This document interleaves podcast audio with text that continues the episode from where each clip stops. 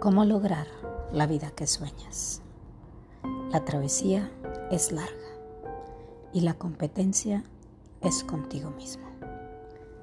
Pensar en lo que hemos vivido y sobrevivido, nuestros mejores momentos, esos grandes amores, nuestras pérdidas, los corazones partidos, las risas y hasta las lloradas frente al espejo todo lo que nos ha estremecido el alma, nuestros aciertos y fracasos a nivel personal y profesional, y todo lo que viviste hasta el día de hoy, probablemente en su momento no comprendiste por qué había que soltar, por qué había que experimentar pérdidas, despedirte de personas, cerrar ciclos.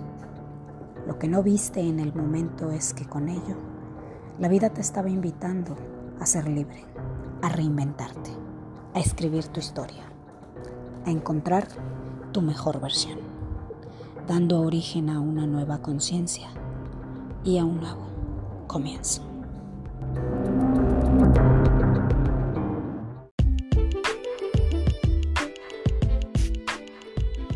Esto es De viaje por la libre, en la voz de Janet Cervantes.